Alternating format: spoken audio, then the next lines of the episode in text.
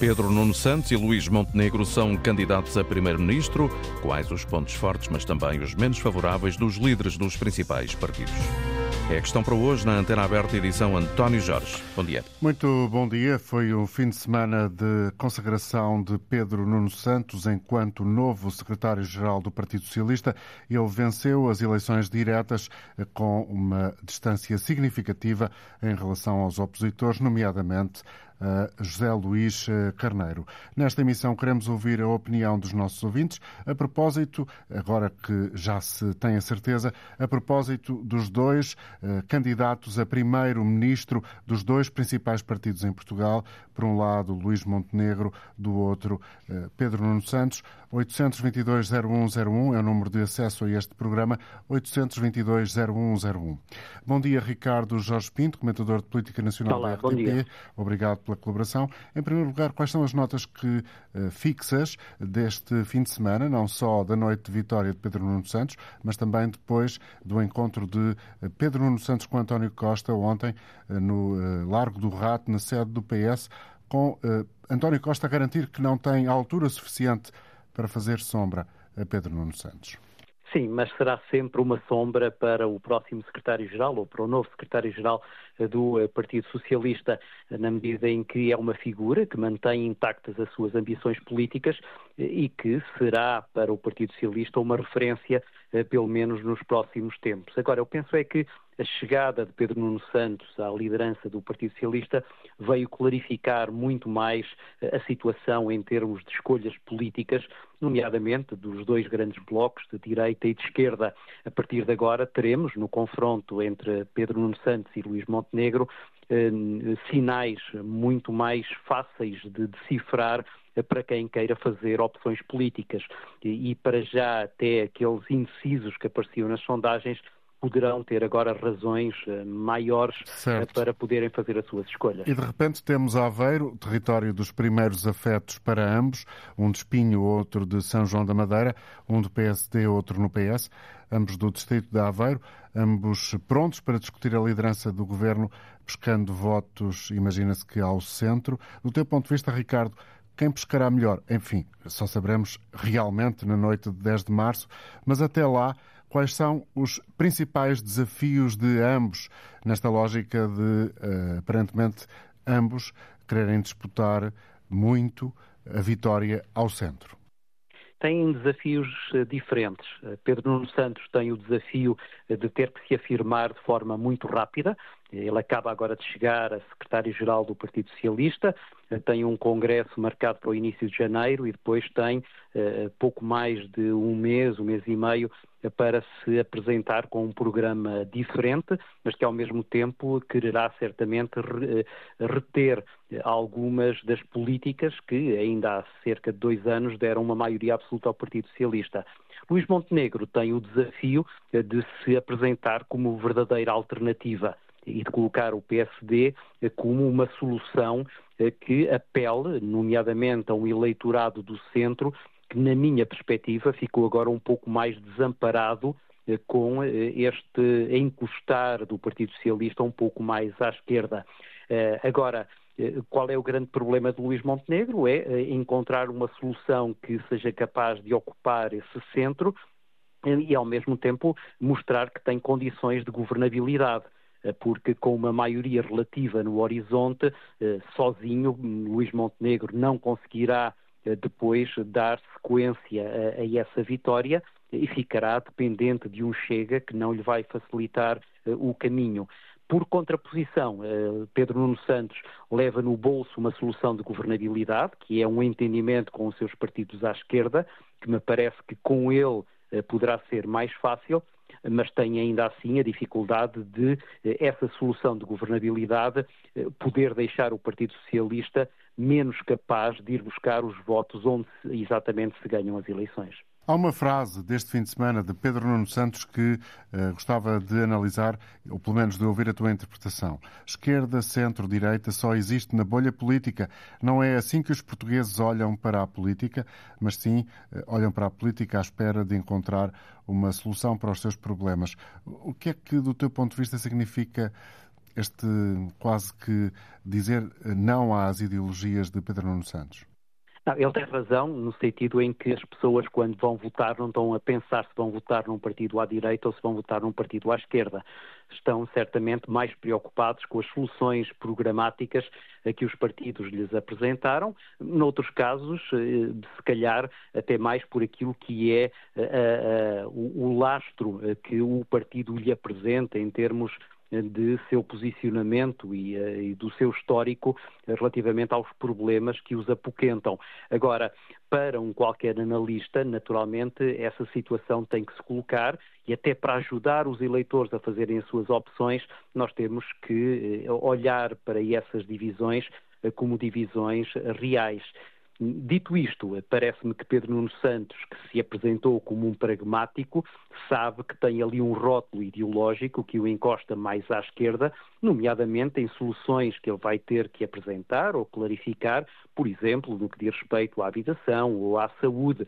Por exemplo, já o ouvimos dizer que, relativamente ao Serviço Nacional de Saúde, o seu objetivo é preservá-lo e não complementá-lo eh, com serviços no setor social ou no setor privado. Ora, essa é exatamente a proposta que apresenta Luís Montenegro eh, e que terá certamente o mesmo nível de pragmatismo que depois ajudará o eleitor a fazer uma opção, independentemente de classificarmos essas soluções como de direita ou de esquerda.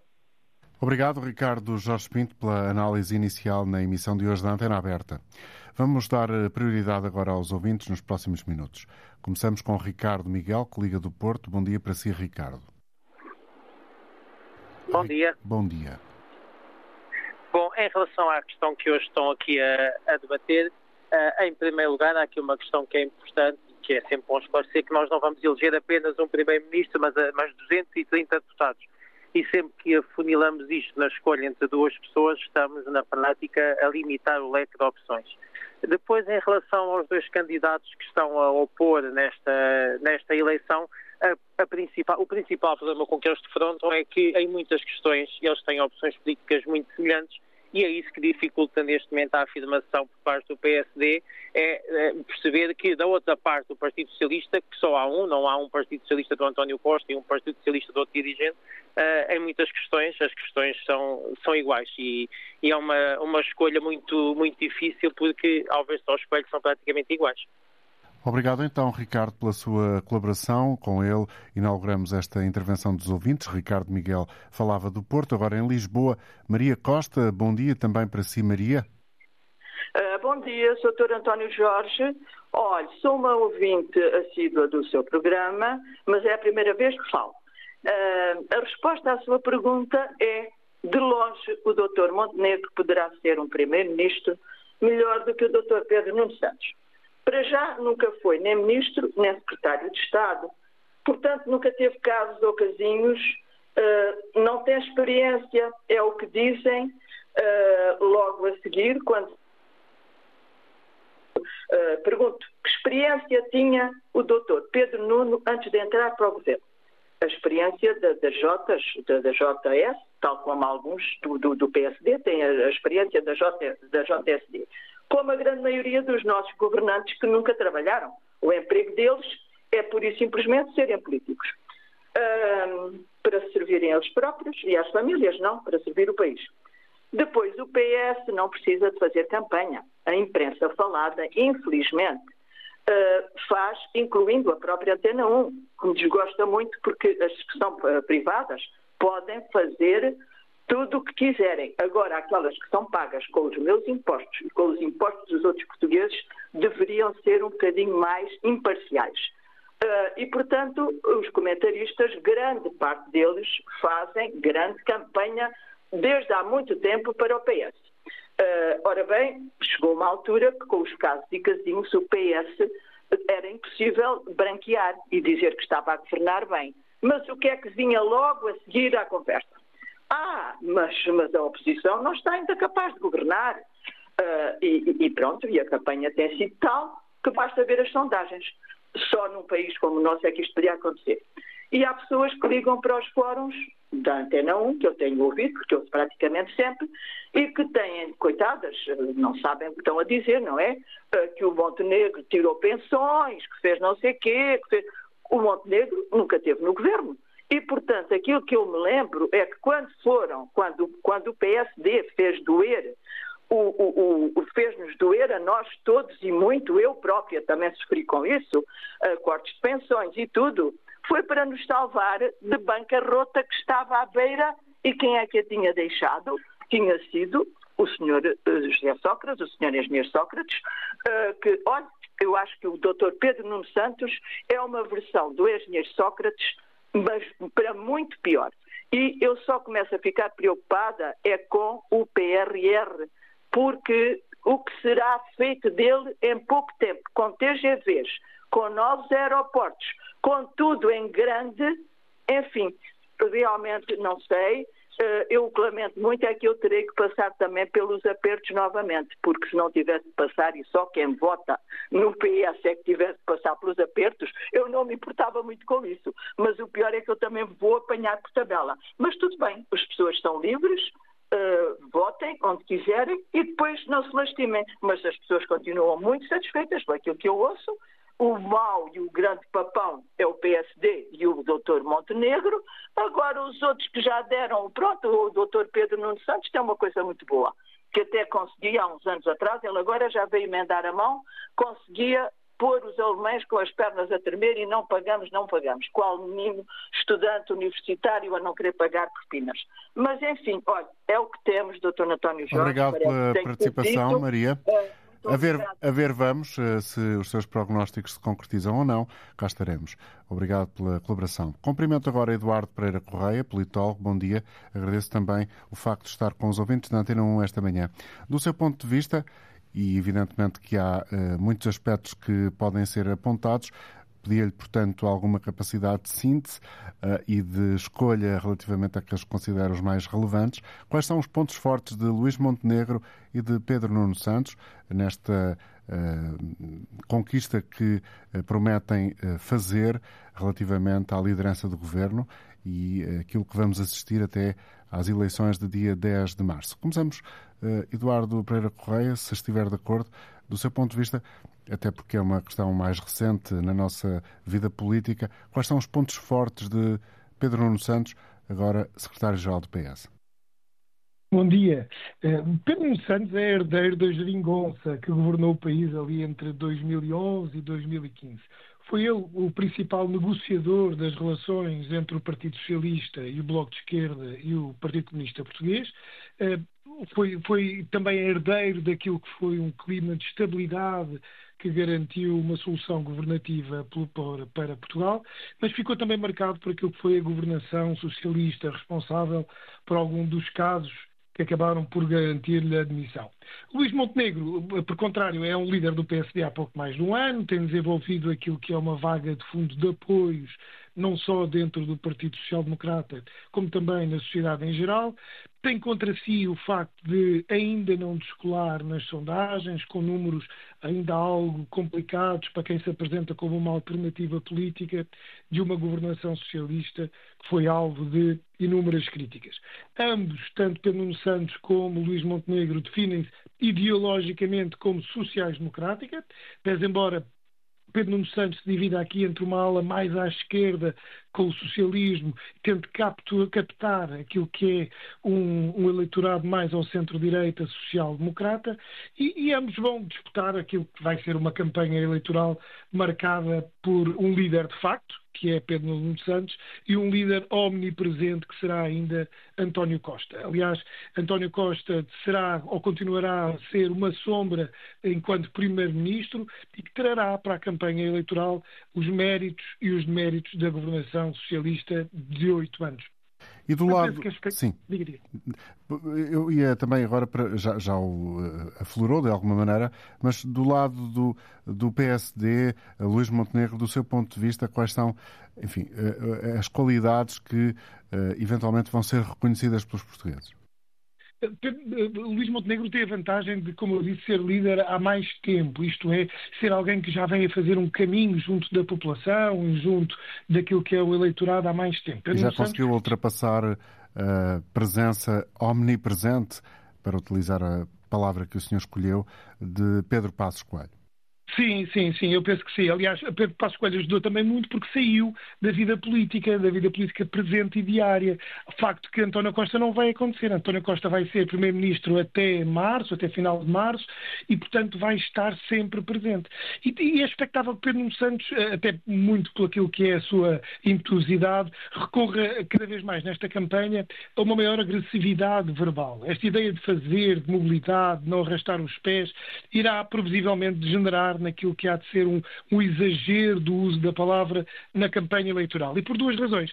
A primeira, porque efetivamente ele é um líder eh, do Partido Socialista com muito pouco tempo para se preparar para eleições legislativas, sem tempo para amadurecer, por exemplo, algo que eu penso que Luís Montenegro já fez, eh, já compreendeu aquilo que são os seus adversários, as dinâmicas políticas, e Pedro Nuno Santos ainda não, tem muito pouco tempo para, para o fazer.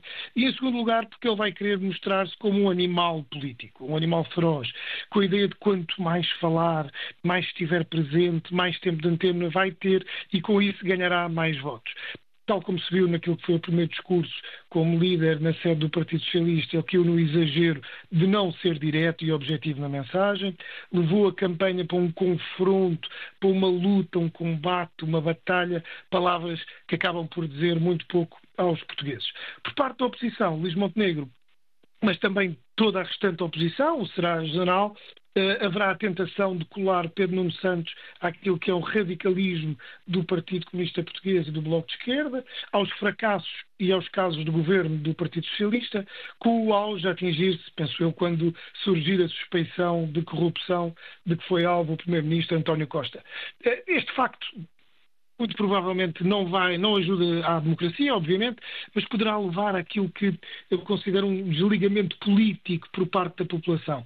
Tem sido evidente eh, na falta de militância nos partidos políticos, seja de jovens ou adultos, nos elevados números de abstenção que se vão repetindo eleições atrás de eleições e numa constante noção de previsibilidade dos resultados eleitorais, uh, grande parte responsabilidade das sondagens, que depois se provam erradas, mas que vêm trazendo algum desalento por parte uh, da, da, população. Tudo isto uh, degenera naquilo que é um burnout político, um esgotamento político por parte do eleitorado, porque vê também muitos atos eleitorais seguidos, são eleições legislativas, logo a seguir teremos europeias, depois no próximo ano teremos autárquicas presidenciais, portanto são muitos atos eleitorais uh, e onde uh, o exacerbar da palavra acaba por, por, trazer algum exagero no uso de, de, dessa palavra e da, e da imagem de, para os políticos. Portanto, esse exagero da palavra, do ponto de vista do senhor Eduardo Pereira Correia, politólogo, que está connosco esta manhã, esse exagero da palavra vai contaminar também os líderes dos dois principais partidos? Sim, sobretudo a política em geral. Isto é, eu penso que os cidadãos, é, esta ideia de, de, luta partidária diz muito pouco aos cidadãos. Eu penso que os portugueses estão muito mais interessados em ouvir questões sobre crescimento económico, sobre reformas, a qualidade nos serviços públicos, uma administração pública motivada, um enriquecimento geral. Portanto, são questões mais de conteúdo programático do que propriamente questões uh, de quem provavelmente terá mais tempo ou menos tempo ou poderá ter a melhor gravata. Portanto, Portanto mas... afastar as questões das tricas diárias da política para questões mais substanciais da vida do país. Sim, mais de fundo. As políticas públicas interessam mais às pessoas. Nós vimos de um governo que tinha maioria absoluta, isto é, um governo que dava alguma estabilidade governativa ao país. E nós não vimos daí aparecer uh, um crescimento económico ou um enriquecimento geral da população. Vimos níveis de, de inflação gerais muito elevados, vimos os serviços públicos a, a, a, perder qualidade e, portanto, eu penso que a população vai se preocupar mais com aquilo que lhe oferecer, efetivamente, uh, uh, melhores, melhores políticas futuras, melhores ideias e melhores políticas públicas no serviço, na ideia de servir o país. Uma observação que serve para quase tudo na vida. A ver, vamos. Obrigado, Eduardo Pereira Correia, por ter estado connosco. Manuela Silva é nossa ouvinte em Viseu, agora em linha connosco. Bom dia para si, Manuela. Bom dia, bom dia. Olha, eu partilho muito do que este senhor uh, disse, porque nós, um, cidadãos comuns, cidadãos que passamos por tantas dificuldades no dia a dia, por jovens que querem emigrar. Tenho uma filha com 20 anos que diz que não consegue viver aqui com as rendas que tem, com a renda de casa que tem, que querem emigrar para ir fazer serviços para outros países que cá não fazem.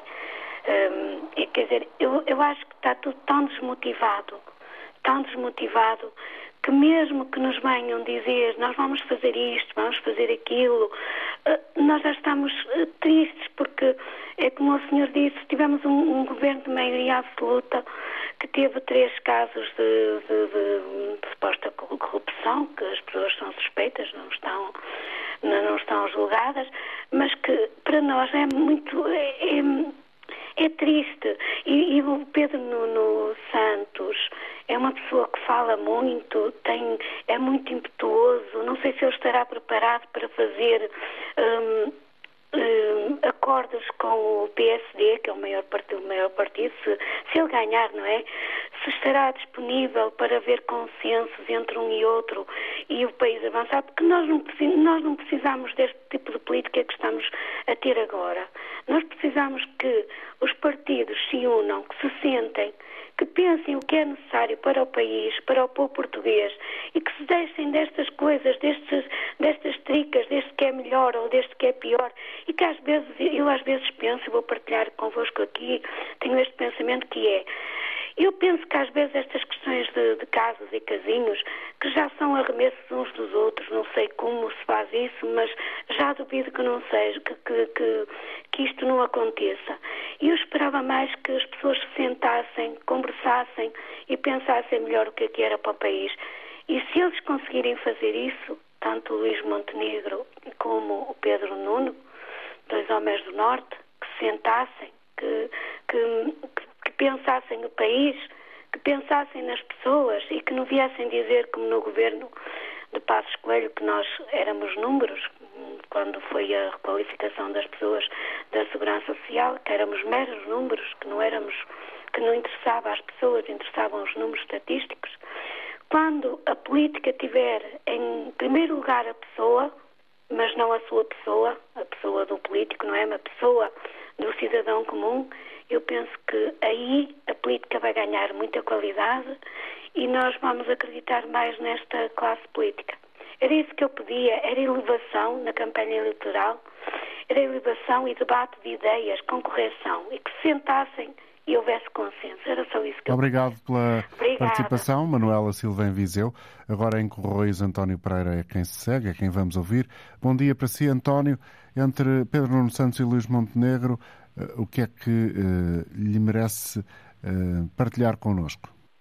Ora, muito bom dia para si e para o auditório da Antena 1. Eu direi o seguinte: Pedro Nuno Santos e Luís Montenegro vão se esforçar por evidenciar diferenças para esconder do povo português aquilo que os une, a submissão às imposições da União Europeia e aos grandes grupos económicos. São dois partidos geneticamente iguais e governam este país nos últimos 50 anos. Mais do mesmo, para quê? Eu sou um trabalhador deste país. Quando entrei para a função pública, o contrato era reformar-me ao fim de 36 anos. A meio do, do, a meio do jogo mudaram as regras. Isto, é, isto está correto. Uh, uh, tam, também posso dizer que uh, eu, tinha, eu e os meus camaradas tínhamos direito a um prémio de, de risco e a um prémio de risco que são 120 euros por mês. São 120 euros que estamos a ser surripiados porque não, o legislador não aceitou uh, o prémio de risco e insalubridade.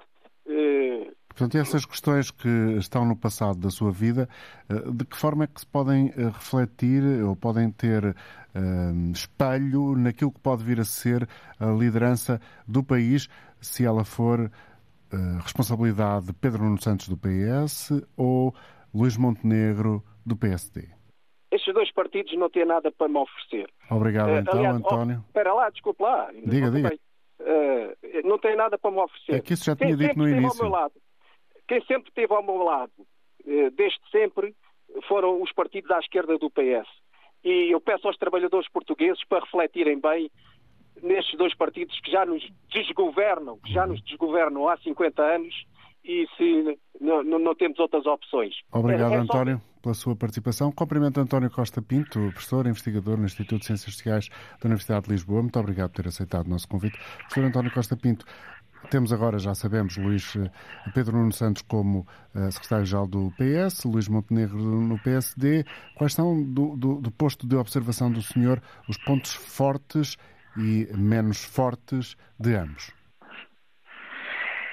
Bem, no que toca, obviamente, a Pedro Nuno Santos, nós temos eh, três fatores. Em primeiro lugar, temos um processo eleitoral interno do Partido Socialista que foi antecipado, provocado, evidentemente, pela demissão de António Costa. Temos, em segundo lugar, eh, e eu creio que isso foi claro nos últimos dias, uma passagem tranquila de testemunho de António Costa para Pedro Nuno Santos e uma vantagem, pelo menos relativa, no Partido Socialista no que toca às suas eleições internas, que é, em princípio, uma reunificação rápida do partido após, evidentemente, umas eleições internas que foram, aliás, mais uh, que deram origem a uma clivagem entre os, os, militantes do PS maior do que é habitual, tendo em vista que o segundo classificado teve um resultado significativo. Uma pontuação mais Mas não é elevada. provável. Exatamente. Mas não é provável. Claro não é provável, dizia eu, que eh, isso dê origem a clivagens significativas, até porque não se baseiam em tendências antigas no interior do partido. Uh, muitas vezes nós já tivemos isso no, no PSD, também já tivemos no PS, mas não parece ser o caso.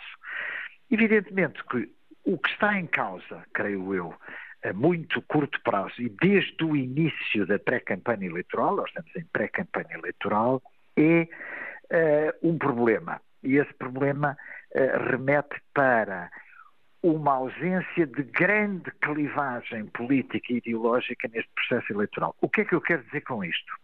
Repare-se, quando nós olhamos para o discurso político quer à esquerda do Partido Socialista, quer à direita do Partido Social Democrata, inclusive o próprio discurso de Luís Montenegro, é um balanço dos governos de António Costa. E é sobretudo isso. Não se trata tanto de mais público, mais privado. Trata-se, evidentemente, sobretudo de um balanço dos governos de António Costa. E, portanto, eh, eu creio que, sob esse ponto de vista, evidentemente, apesar de uma nova liderança do Partido Socialista, o panorama eh, não se apresenta, eh, digamos assim, com um grande otimismo para o Partido Socialista voltar a vencer as eleições. No entanto, há um ponto importante. E esse ponto basicamente é o seguinte: o que nós temos neste momento, neste preciso momento em que falamos, é um desafio muito grande ao Partido Social Democrata enquanto alternativa ao Partido Socialista à sua direita e não podemos dizer o mesmo à esquerda do Partido Socialista. Ou seja, o Partido Socialista mantém-se, em termos de intenção de voto, numa situação de grande aparente estabilidade e segurança e não sofre um grande desafio à sua esquerda. Se o sofrer, será alguma recuperação eleitoral do Bloco de Esquerda e uma estagnação, em princípio, do Partido Comunista. Portanto, eu volto a dizer, o desafio está fundamentalmente à direita. O grande desafio nestas eleições antecipadas em março é do Partido eh, Social Democrata perante eh, um Chega com intenções de voto à volta dos 15% e, apesar de tudo, uma iniciativa liberal também em crescimento, ou pelo menos em consolidação. E, portanto, o desafio está fundamentalmente à direita. Eh, não é previsível que o Partido Socialista sofra uma quebra uh, eleitoral desastrosa, antes pelo contrário. Muito embora Pedro Nuno Santos tenha à sua frente um desafio muito significativo, que é o de ser considerado um candidato a primeiro-ministro credível uh, e, basicamente, uh, nós já estamos a observar, como é natural, quase, eu diria, um ataque à domine, não é verdade? A Pedro Nuno Santos, na sua juventude, na sua radicalidade, etc. E outros temas que têm marcado uh, o debate político nos últimos dias. O maior desafio é, portanto, do seu ponto de vista, professor António Costa Pinto, para a afirmação do Luís Montenegro e aquilo que o PSD conseguirá fazer perante uh, o anunciado uh, crescimento do Chega. Acha que cada um dos partidos, nomeadamente uh, estes líderes que hoje estão aqui na, na, montra deste programa, Pedro Nuno Santos e Luís Montenegro, têm a ganhar se forem mais longe em temas estruturantes naquilo que defendem efetivamente para o país e, e se... Eu creio que, exatamente, eu creio que ambos têm a ganhar e há um ponto muito importante creio eu, que ambos têm que realizar. E aqui eh, diz respeito a Pedro Nuno Santos e diz respeito a Luís Montenegro, que é, Luís Montenegro não teve nunca cargos governamentais. Luís Montenegro e o seu antecessor eh, não construíram ainda alternativas, não é programáticas, é alternativas inclusivamente de mobilização da sociedade civil, de mobilização de notáveis, de mobilização de governos sombra que permitam à sociedade portuguesa dar-lhes uma imagem de competência. E o mesmo se vai passar com uh, Pedro Nuno Santos, que obviamente conta com a herança de António Costa, mas precisa também, basicamente, de tentar unificar o partido e também religar, digamos assim, o PS eh, à sociedade civil para ser uma alternativa de governo, aqui também a António Costa, porque temos que reconhecer que eh, eh, a dinâmica governamental de António Costa no último ano e meio não foi, evidentemente, uma boa dinâmica e a sociedade portuguesa sabe isso. Obrigado pela colaboração. António Costa Pinto, investigador no Instituto de Ciências Sociais da Universidade em Lisboa. Vamos ouvir agora em Coimbra. Jorge Monteiro, bom dia para si, Jorge. Jorge Monteiro, bom dia para si. Olá, bom dia, António Jorge. E bom dia ao, ao, ao ouvintes da Antena 1. Sim. Eu queria começar por pedir à Antena 1 eh, e por vosso intermédio, enquanto jornalistas individualmente também, para não colaborarem na mistificação das eleições para Primeiro-Ministro. Portanto, é uma coisa que não existe no sistema constitucional português. As eleições são para o Parlamento. Eh, e o Governo há de eh, ser criado conforme as maiorias que forem geradas no Parlamento. Isto é um tema, é um assunto muito recorrente, eh, mas eu creio que o Serviço Público de Informação não deve erudir a informação correta sobre qual é o sistema político-constitucional português, eh, colaborando, digamos, numa, eh, numa, numa vulgata eh, pobre de que as coisas se disputam entre dois candidatos a, a primeiro-ministro. Isto vai fazendo caminho na, na cabeça das pessoas, na, na, na, cultura política, mas é tempo de arrepiar caminho e de dar informação exata às pessoas sobre o sistema político português. Mas não, não fugindo à questão uh, do programa, depois deste, deste apontamento, deste desgosto de que a Vulgata vá, se vá sobrepondo à informação correta, eu queria dizer que Pedro Nuno Santos tem melhores condições para, no seio do Partido Socialista, não deixar instalar a cupidez dos lugares e do acesso aos lugares públicos. É? Portanto, é aquilo que eu mais aprecio nele. Posso vir a ficar muito desiludido, naturalmente. O episódio da TAP não é muito brilhante neste aspecto que eu vou falando, que eu estou falando, mas Pedro Nuno Santos parece ser um homem que não dá para aquela ideia. Já uma vez na Antena 1 referi que há uma esquerda que, que, que quer aceder aos bens e às mordomias da direita. É, é, e isso existe no PS, portanto, todos nós temos abundantes provas disso, no plano autárquico, no plano governativo, etc. Mas Pedro Nuno Santos parece ser um homem mais talhado para uh, higienizar o PS nesse ponto de vista, não é? Uh, e, portanto, uh, não permitir que o PS seja minado por dentro por esse tipo de lobbies e de interesses de pessoas que querem aceder aos cargos públicos para servir outros interesses. e, portanto, tenho, tenho o meu respeito. Eu não, não sei sequer se, se vou votar nele. Uh, nunca votei no Partido Socialista, mas, mas de, desse ponto de vista, digamos, da honorabilidade dentro do PS e de um certo corte, não é? Uh, com, aliás, o, o terceiro candidato do Partido Socialista propunha algumas medidas que me parecem interessantes, né? que não sejam as conselhias a fazer as listas das câmaras, não sejam as federações distritais a fazer as listas de deputados, e que, os, e que os eleitores possam ter uma palavra acerca disso, me parece, me parece bom. O Portugal precisa de um Partido Socialista. Né? E de um Partido Socialista que não esteja sempre à beira da imitação de, dos traços mais negativos dos partidos da direita. É a minha opinião. E do lado do PSD, nada a assinalar? Também do lado do PSD, eu julgo que Luís Montenegro não, não terá muitas diferenças em relação àquilo que foram uh, os resultados anteriores, está acusado naturalmente pelo Chega. Uh, não é bom que o Chega uh, aumente a sua, a sua votação. Aliás, prevejo que uma, uma direita mais inteligente, menos menos primária, digamos assim, faça um voto útil no PSD. Portanto, desse ponto de vista, julgo que o PSD pode ter um resultado interessante, mas que não, que não é suficiente para ser a força mais votada. Obrigado, Jorge Monteiro em Coimbra. Vamos agora até ao Funchal com Rodrigo Silva. Bom dia muito bom dia para todo o auditório Antenu. Uh, Sr. António Jorge, eu uh, queria dizer a este ouvinte que acabou de falar que para não tratar os portugueses também por ignorantes, porque os portugueses sabem que estas as eleições são para deputados da Assembleia da República, mas também sabem que, no fundo, Uh, o assunto resume-se aos dois candidatos que são de lá que vai ser o Primeiro-Ministro ou seja, eh, da formação da Assembleia da República vai ser o candidato. Portanto, eh, não convém passar um atestado de ignorância aos portugueses. Os portugueses já surpreenderam tantas vezes nas urnas e vão continuar a surpreender enquanto os partidos e comentadores e certas pessoas e certos ouvintes também não entenderem uh, isto que eu, estou, que eu acabei de dizer. Uh, ainda o assunto acho que concordo um pouco com o que este ouvinte acabou de dizer. Pedro Nuno Santos é, neste momento, o melhor candidato.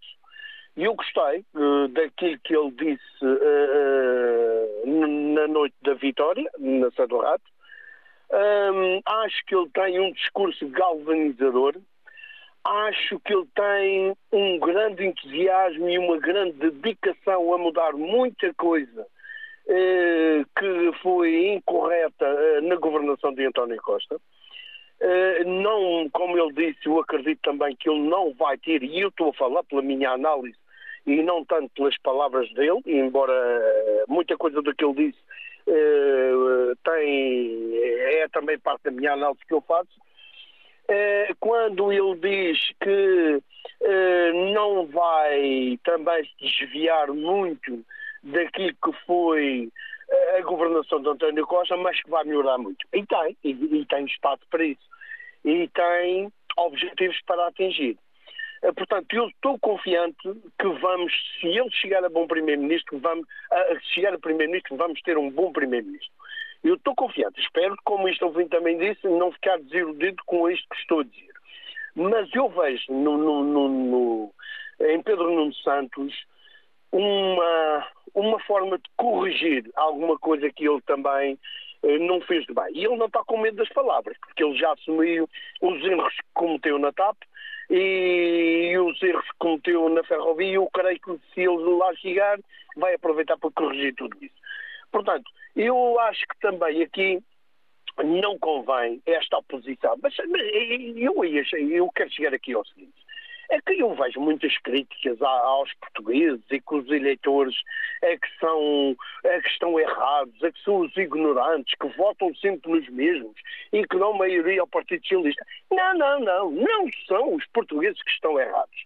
Não são os portugueses que são os ignorantes. Nós temos é uma oposição medíocre. Nós temos uma oposição sem propostas. O Sr. António Jorge for ver todos os programas da, da, da, do canal Parlamento, se for ver todos os programas de, dos diretos da, da, da RTP e, do, e de outros canais, mas principalmente da RTP, que dá muita cobertura aos debates na Assembleia, eles passam, ou, é, passaram um ano inteiro a criticar o governo, a dizer o mal, é só dizer mal, é, não apresentam propostas. Os portugueses querem propostas, os portugueses querem ouvir, ouvir o que é que o partido da direita, o que é que o partido da esquerda, o que é que o partido X ou Y tem para dar aos portugueses. Bom, vamos eh, esperar que isso aconteça. Rodrigo Poxa, Silva, muito obrigado. Só, só para só para terminar. Conclua, mas, por favor. Mas depois, sim, sim, já terminei. E depois, querem ouvir as propostas, mas também querem saber onde é que vai buscar dinheiro, porque isto não é só prometer. Olha, ainda há pouco ouvi aqui um ouvinte criticar o, o Pedro Nuno Santos pelas propostas que faz.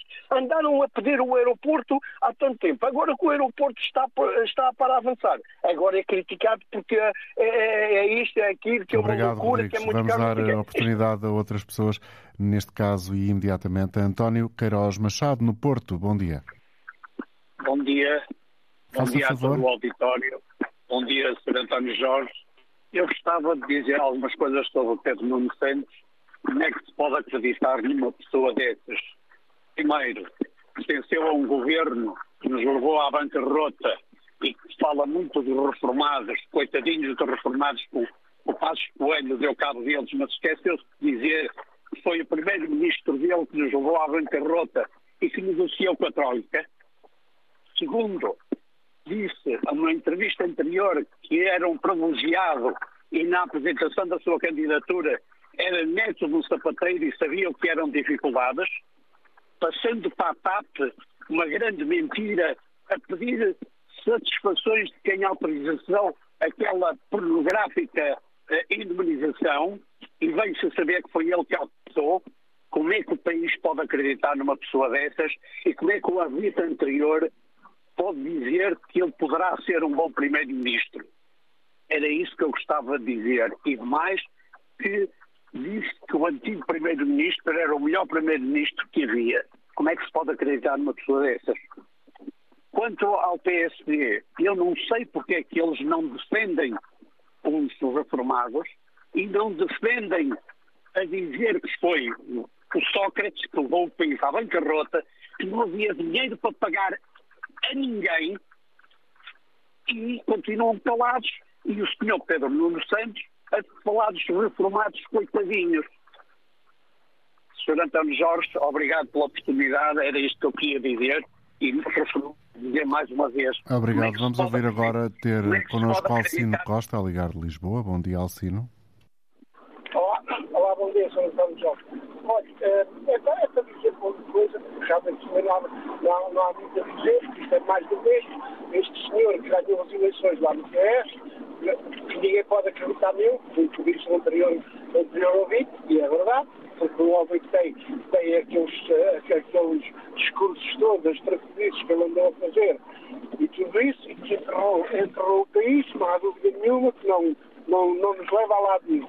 Quanto ao senhor, ao senhor Montenegro, o Montenegro nós já sabemos que o Montenegro está, está, está morto, entre aspas, não é, não é ele, é o partido, porque o partido, um partido que não consegue descolar do PS, do PS porque apesar de todas as coisas que o PS andou a fazer estes anos todos, não consegue descolar e depois vêm com teorias, como o caso do Pedro Nuno Santos, dizer que agora que vai, que vai repor uh, os professores, os anos que faltam aos professores, o PSD também já disse a mesma coisa, e portanto, como é que se pode acreditar nesta gente que andou aqui, andou aqui há oito anos a dar cá, aliás, não é há oito, eles andam a governar há mais de 50 anos e é sempre os mesmos, repare, eles não querem sair do plano, tanto o PSD como o PS não querem, não querem sair do plano. Eu agora pergunto, que alternativas é que nós temos? Nós temos, eles não os querem aproveitar. E, aliás, a própria comunicação social está sempre a fazer bandeira, bandeira disso, porque há um partido que, na realidade, diz as verdades,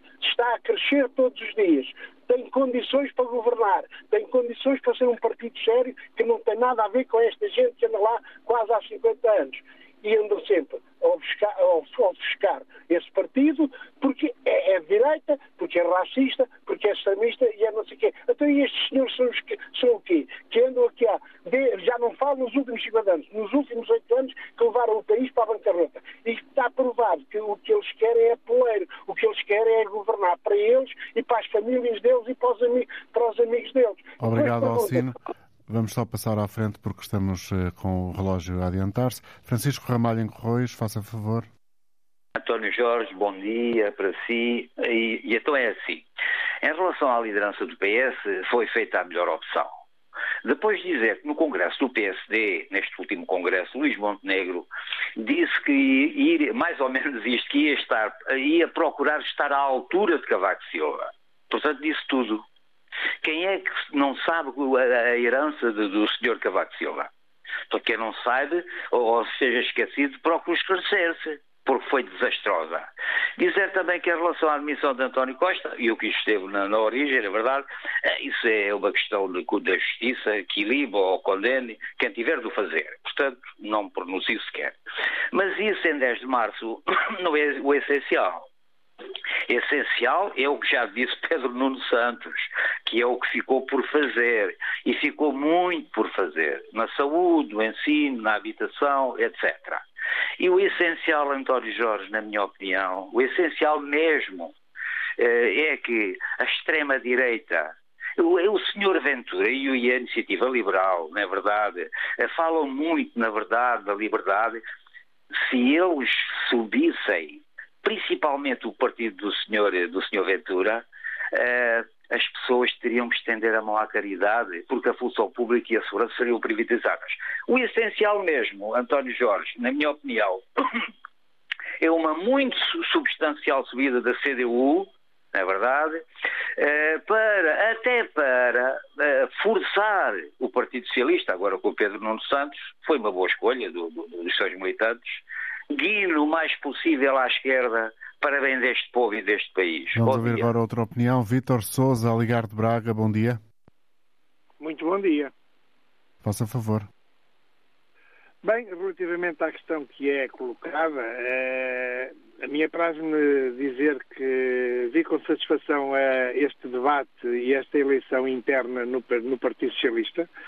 De facto, foi notório que o partido teve um comportamento à altura daquilo que é exigível a um partido com a dimensão do Partido Socialista e espero que o Pedro Nuno Santos tenha e que reúna as condições necessárias para poder governar o país. Assistimos a um momento extremamente crítico e difícil eh, relativamente à política nacional. Eu penso que a situação de casos e casinhos tem vindo a prejudicar muito aquilo que é a notoriedade do próprio país e penso que isso faz parte de uma reflexão que todos nós, enquanto portugueses, devemos fazer, porque sabemos bem e conhecemos bem muitos dos desaires que existem que depois não chegam a conclusão nenhuma e que de facto prejudicam muito quer o país sob o ponto de vista interno, quer a sua notoriedade sob o ponto de vista externo. De facto, penso que é preciso fazer essa reflexão e penso que é preciso dar a todos os protagonistas políticos, designadamente aos dois dos dois maiores partidos, neste caso a Luís Montenegro e a Pedro Nuno Santos, as condições suficientes para que haja uma boa campanha, para que haja um bom debate de ideias e que se deixe fazer política, política suja, política que não leva a lado nenhum, porque de facto nós, enquanto portugueses, precisamos que haja uma governação inteira para um país que merece esse tipo de governação. O PS sai deste governo de uma forma completamente que eu considero desajustada. Acho que é importante fazer uma reforma judiciária e uma reforma no poder de justiça que, de facto, elimine este tipo de casos e que funcione como todos exigimos, de, de direito próprio, de autonomia própria, mas sem ser maltratada e maltrapilhada como tem acontecido.